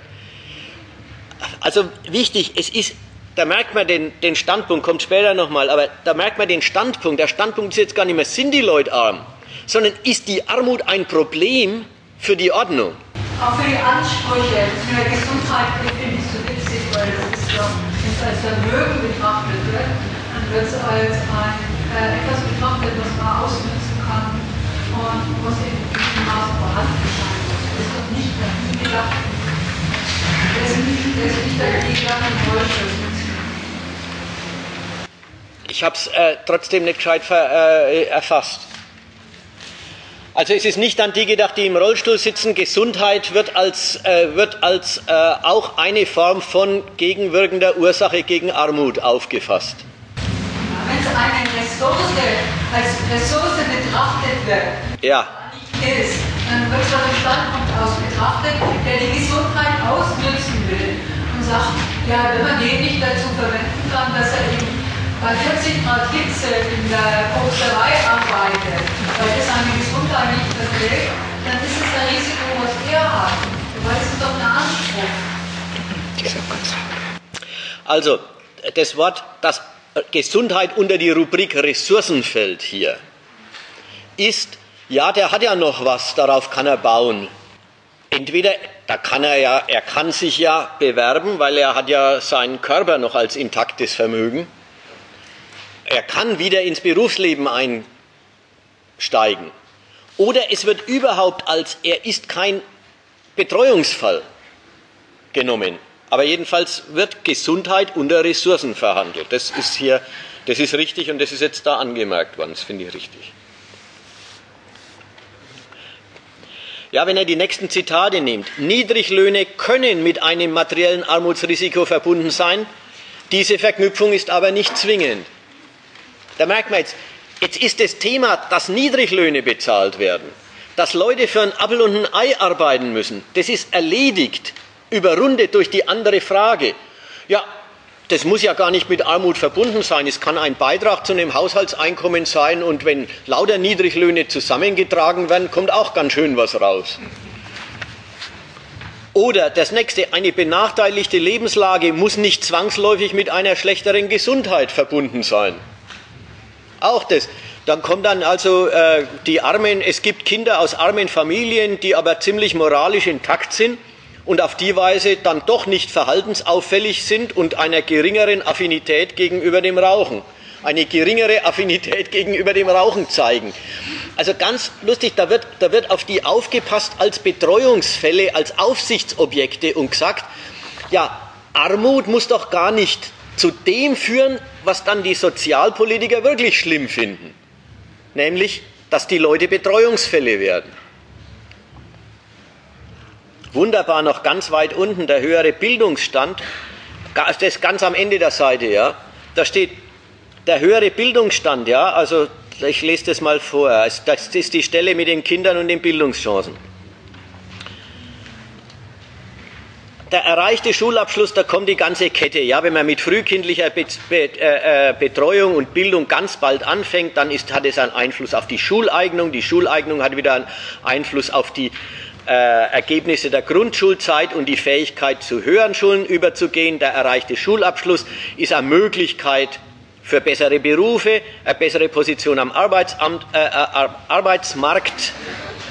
Sogar am Arbeitsamt hat man eine bessere Position, wenn man gebildet ist und mit der Häufigkeit und äh, Dauer von Phasen der Arbeitslosigkeit und so weiter, alles. Und dann kommt Darüber hinaus beeinflusst der Bildungsstand eines Menschen seine Reaktionsmöglichkeiten in schwierigen Lebensabschnitten. Bildung hilft, Phasen des Alleinerziehens, der Arbeitslosigkeit, der Krankheit oder mit relativ geringem Einkommen zu meistern. Ich lese den Satz jetzt nicht vor und zu überwinden. Ja, überwinden ist die andere Seite. Aber zunächst sagen die mal meistern. Also ist das Argument, höhere Bildung ist schon deswegen gut, weil die halten die Arbeitslosigkeit und die Mittellosigkeit besser aus. Das ist nicht das Argument, es ist nicht gleich das Argument. Die werden nicht arbeitslos, die, äh, die, die, die sind, kommen nicht in die Lage. Das Argument gibt es ja dann auch. Aber für sich heißt der Satz erstmal, die halten die besser aus und das ist gesellschaftlich wünschenswert. Nein, das ist ein zynischer Standpunkt. Das ist der zynische Standpunkt. Du hast doch eine bessere Chance, eine Arbeit Überhaupt nicht. Wo wohnen Sie denn? Überhaupt nicht. Ganz im Gegenteil. Das ist ein Problem. Also, Leute mit guter Ausbildung. Ja, ja, welche Statistik? Besten Statistik. über den, über, den Punkt, über den Punkt will ich jetzt ja als nächstes reden. Jetzt war ich bei dem Argument, man muss sich mal vorstellen, wie die denken. Die gehen weg von Armut über zu Armutsrisiko. Und da haben sie einen ganz anderen Blickwinkel, als wenn man über Armut redet. Nämlich den Blickwinkel, was macht Armut eigentlich aus? Welche gesellschaftlichen Schäden bewirkt Armut denn, nun? Das ist der Übergang von Armut zu Armutsrisiko. Denn die Erwerbsarmut, dass man zu wenig Geld hat, das ist, wird zu einer bloßen Möglichkeit von Armut zurückgenommen und Armut wird zu einem ja, das ist, wenn man dann gar keine anderen Ressourcen hat und dadurch zu einem Problemmenschen werden kann. So, das war die erste Verschiebung. Die nächste Verschiebung ist, was dieser Armutsbericht heuer so ins Zentrum rückt, die sogenannte soziale Mobilität. Ja, das, ich gehe jetzt in dem Text runter. Jetzt haben wir vom Risiko in Armut zu fallen. Das ist unsere Überschrift. Ja, da, die Überschriften sind von uns. Der Text ist von der Bundesregierung.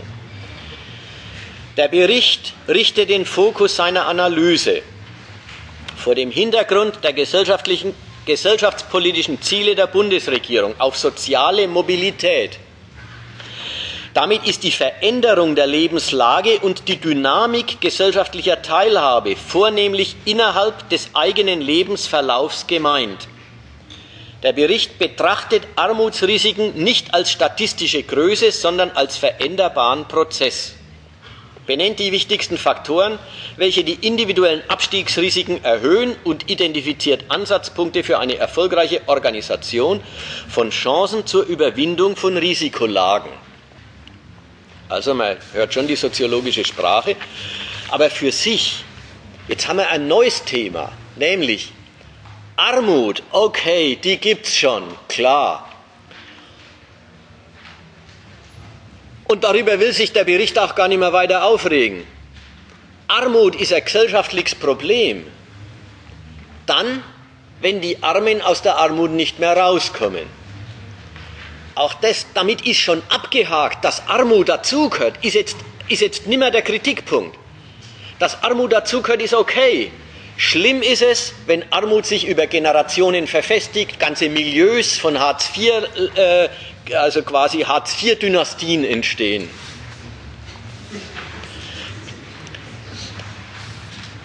Auch da merkt man, wo sind wir denn jetzt? Jetzt ist der Reichtums- und Armutsbericht der Bundesregierung. Denkt man, er will Armut, er will Armut benennen und sagen, das ist nicht in Ordnung.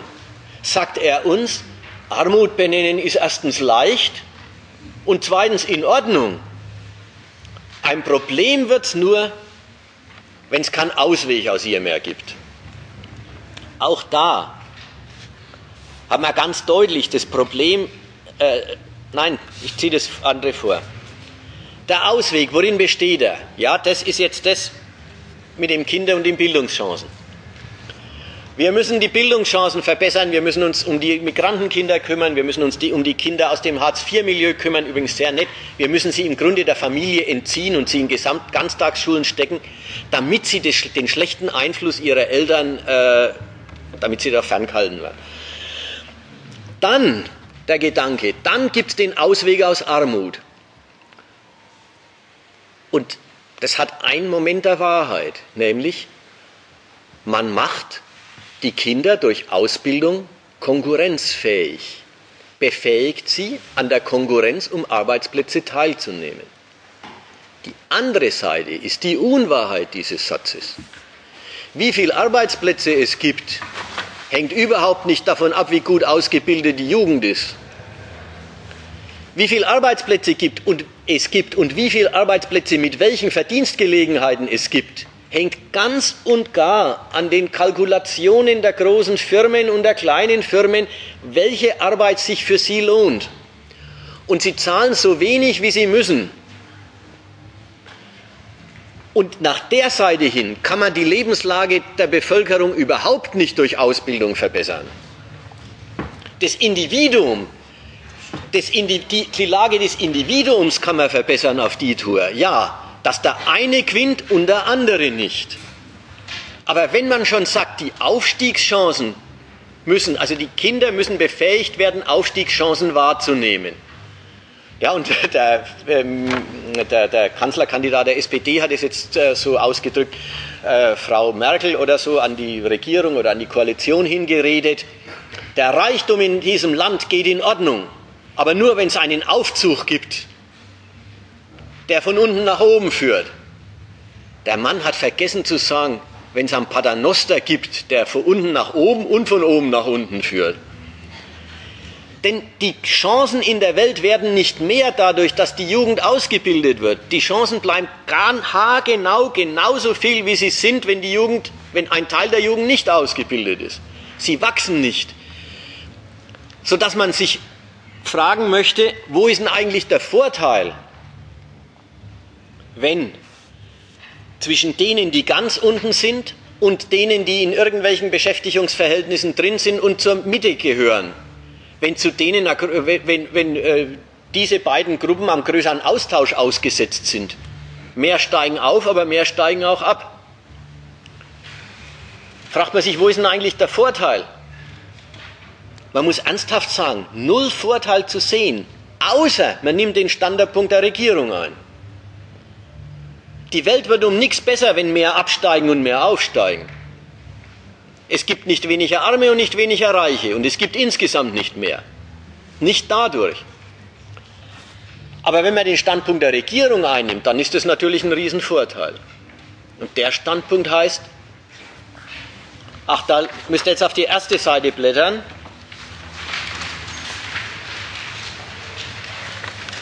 Ja, bei, und, äh, vorhin ist das Zitat schon benutzt worden.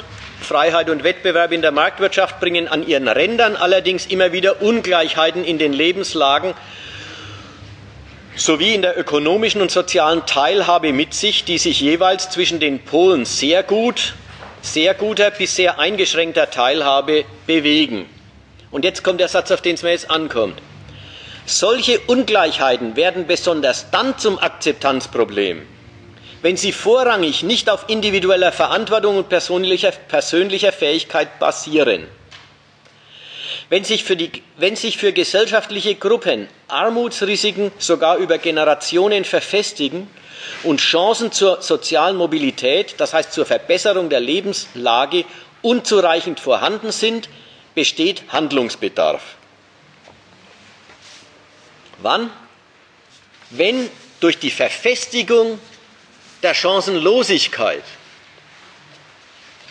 Der Kapitalismus sei Glaubwürdigkeit als Leistungsgesellschaft verliert. Wenn diejenigen, die unten sind, quasi weil sie nimmer daran glauben, dass es was nützt, auch die Anstrengungen zum sozialen Aufstieg und zum sich moralisch intakt halten unterlassen, dann besteht Handlungsbedarf. Wofür besteht er jetzt eigentlich? Nicht gegen Armut, sondern gegen Gefährdungen des gesellschaftlichen Zusammenhalts. Der Handlungsbedarf ist deswegen nötig, weil die Akzeptanz dieser Gesellschaftsordnung bei denen, die von ihr beschädigt werden, gefährdet werden könnte. Dagegen muss was getan werden. Gegen die Armut tut man auf die Weise ja sowieso nichts. Also da merkt man auf einmal, was hier passiert. Der Armutsbericht,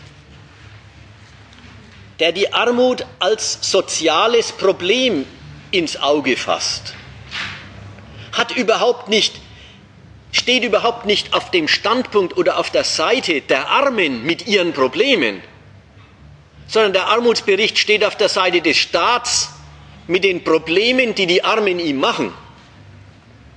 Entweder wirklich oder möglicherweise. Also entweder heute jetzt schon oder als drohende Gefahr.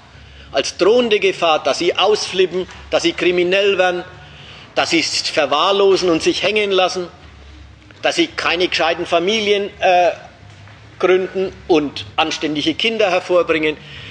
Lauter Gefahren für diese Ordnung, die die Armen produziert, und überhaupt nicht der Standpunkt, die Armen sind arm dran, sondern der Staat und die Gesellschaft ist arm dran, weil die Armen ein Problem sein könnten.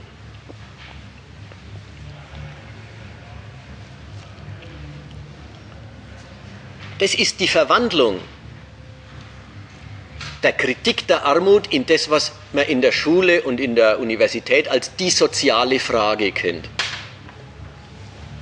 Die Verwandlung von ich kritisiere, dass diese Ordnung Arme hervorbringt, zu ich betrachte die Armut als Gefahr für die Gesellschaft. Und letzteres ist seit Bismarck die soziale Frage. Um die Armut kümmert man sich, weil sie den Kapitalismus gefährden könnte, der die Armut hervorbringt. Von daher erschließt sich rückblickend die ganze theoretische Tour.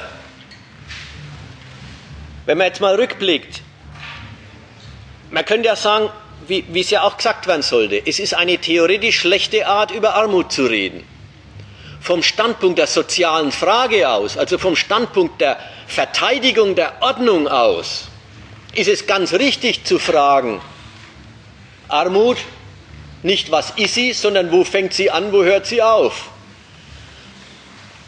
Schon der Übergang, ich will nicht mehr sagen, was Armut ist, sondern ich will sie messen, ist schon der Übergang zu, wie groß ist das Problem eigentlich? Ist schon nicht mehr der Standpunkt, es ist empörend, dass Menschen arm sind, sondern es ist der Standpunkt, ist es eigentlich eine Gefahr für die Gesellschaft oder sind es so wenige, dass es gar nichts ausmacht?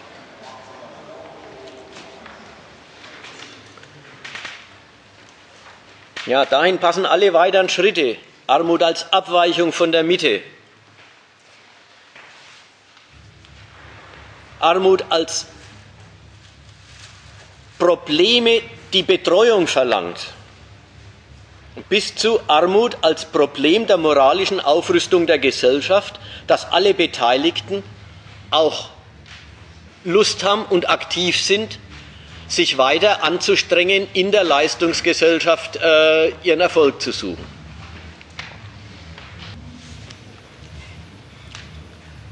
Das war jetzt Haupt, der Haupt, das Hauptsächliche, was ich da noch anhängen wollte. Ich habe eigentlich bloß noch einen Punkt zum Nachtragen. Aber schauen wir erst mal, ob wir uns bisher einig sind. Also es will niemand was sagen, dann sage ich den einen Gedanken noch. In der Zeitung ist dieser Tage gestern äh, von der Deutschen Armutskonferenz der kontroverse Bericht, also der quasi die, die, die Gegendarstellung zum Bericht der Bundesregierung gekommen. Und die schreiben in ihrem äh, im Resümee, Armut ist gewollt, ist, Armut ist politisch gewollt. Und dazu wollte ich zwei Sachen sagen. Das ist eine Wahrheit und dann ist es doch auch keine. Einerseits ist es durchaus richtig zu sagen, Armut ist politisch gewollt. Und gerade wenn man den, den, den, äh, den Wirtschaftsminister, den FDP-Mann, wenn man den nimmt, der diese Korrektur an dem ursprünglichen äh, Entwurf von der Sozialministerin von der Leyen angebracht hat. Die Korrektur hat ja im Wesentlichen den Gehalt, wir nehmen keine der Statistiken raus, fälschen keine Statistiken nach dem Sinn, sondern Wir lassen diese negativen Bewertungen nicht zu, die die Sozialministerin gemacht hat. Im Wesentlichen auf zwei oder drei Punkte bezogen. Das eine war, die hat gesagt, der Niedriglohnsektor ist ein Problem. Und die hat gesagt, die Verteilung der Vermögen wird immer extremer. Und das ist auch ein Problem. Dazu hat der Rösler gesagt, äh, nee, das schreiben wir nicht rein. Die Verteilung, die Statistik steht schon drin, aber dass das ein Problem wäre oder dass das nicht in Ordnung wäre oder dass das das Gerechtigkeitsempfinden der Bevölkerung äh, äh, herausfordert, das wollte er nicht gelten lassen. Speziell bei den Niedriglöhnen. Da sagt der, da sagt der Rösler, die Niedriglöhne, die betrachten wir nicht als Versagen der Regierung, sondern als Erfolg der Regierung. Denn Sie haben zwei Millionen Arbeitsplätze geschaffen. Dass Leute heute für zwischen sieben und zehn Euro arbeiten müssen und manche noch weit drunter. Also acht Euro ist jetzt die Forderung nach dem Mindestlohn. Also da wird ordentlich drunter verdient. Dass Leute für, für ein Schandgeld arbeiten müssen, das lässt sich die Bundesregierung nicht als Versäumnis und Fehler vorwerfen, sondern das möchte sie verbuchen unter die Rubrik ihrer Erfolge. Deutschland hat zwei Millionen Arbeitsplätze im Niedriglohnsektor geschaffen. Das ist doch was. Und an der Stelle muss man jetzt sagen, ist jetzt Armut politisch gewollt oder, oder ungewollt? Oder, oder ist das Wort politisch gewollt unpassend? So muss man sagen. Erstens, natürlich ist sie politisch gewollt. Die Hartz-IV-Gesetze damals von der Regierung Schröder waren, das hat die Linkspartei dann auch so bezeichnet, Armut auf Gesetz. Und das war es auch und das ist es auch. Man wollte den Niedriglohnsektor. Und wenn der Rösler eben jetzt sagt, das lässt er sich nicht als Mangel der Regierung oder als Versäumnis der Regierung anhängen, sondern das möchte er unter die Abteilung ihre Erfolge verbuchen, dann ist er stolz auf den Niedriglohnsektor. Und nicht mit dem Argument, die Kapitalisten verdienen sich dumm und dämlich, sondern mit dem Argument, schafft Arbeitsplätze. Und das ist die andere Hälfte von politisch gewollt. Wenn die Armutskonferenz sagt, Armut wäre politisch gewollt, dann hat sie den Ton, da wird mutwillig und wegen einer falschen Wertorientierung Armut per Gesetz ver verordnet. Und das bräuchte es doch nicht und das passt doch eigentlich nicht zu unserer Ordnung. Eigentlich, wenn die sagt, das ist politisch gewollt, dann ist es, und das sind also nicht sozial denkende äh, äh, Verwalter des Gemeinwesens. Das ist eine Politikermannschaft, das ist eine neoliberale Politik oder was immer. Jedenfalls ist es der Gedanke, das ist politisch und, und nicht nötig. Dagegen muss man sagen, dagegen hat der Rösler auf sei zynische Art auch wieder relativ recht. Die zwei Millionen Arbeitsplätze sind ja wirklich bloß durch den Niedriglohnsektor entstanden. Auch die Armutskonferenz möchte auf den Punkt nicht eingehen. Den möchte sie nicht als, das ist unsere ökonomische Ordnung, die die Armut nötig macht. Sondern die möchte sagen, das ist bloß unnötige Politik. Und das ist auch nicht ganz richtig. Immerhin hat der Schröder die fünf Millionen Arbeitslosen vorgefunden und hat gesagt, so, jetzt machen wir, den, jetzt machen wir die überflüssige Bevölkerung nützlich. Wir machen denen Beine, indem wir die auf eine Diät setzen. Da bleibt ihnen gar nichts anderes übrig, als sich um jeden Preis anzubieten. Und das haben die auch gemacht.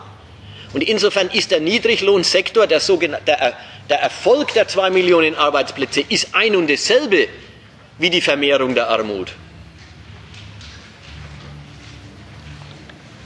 Der Hammer ist halt, das Leben und Leben können der Menschen hängt davon ab, wie nützlich sie für die Gewinnmaximierung der Konzerne sind. Wie nützlich, dass sie nützlich fürs Kapital sein müssen, ist die Existenzbedingung. Und da drin steckt immer zwei Millionen Arbeitslose, beweisen doch, dass sie zu teuer sind, sonst wird sie das Kapital doch beschäftigen, wenn sie sich lohnen würden. Und in der Hinsicht ist eben der Satz, das ist bloß politisch, das ist politisch gewollt und der Gedanke kriegt ein bloß, nämlich politisch gewollt und eigentlich unnötig. Da hat der Gedanke eigentlich unnötig, auch sei Unrecht. Es ist, Armut ist politisch gewollt in diesem Land. Sie wird geradezu als Produktivkraft geschätzt für deutsches Wachstum. Aber der Standpunkt, und das bräuchte es in unserer Ordnung gar nicht, der ist deswegen nicht richtig. Nein. Das Mobilmachen der Arbeitslosen beweist ja, nur wenn sie sich fürs Kapital rentieren, können sie leben. Also das, war, das wollte ich noch nachtragen zu dem Gedanken, zu dem Vorwurf, das ist alles politisch gewollt. Ja, er ist richtig und hat mit, seinem, mit dem Ton politisch und also, also unnötig, also bloß politisch gewollt, auch äh, eine Seite, die nicht stimmt. Nein, das ist System, das ist nicht äh, von der SPD-Regierung ganz anders zu haben. Es war ja immerhin eine SPD-Regierung, die damals Hartz IV durchgesetzt hat. So, jetzt bin ich ruhig. Wenn ich jemanden schon zu lang äh, auf die Folter gespannt habe, jetzt ist Zeit, Widerspruch, Widerspruch einzulegen. Dann sagen wir, es ist vorbei, dann kommt jetzt die Weihnachtszeit.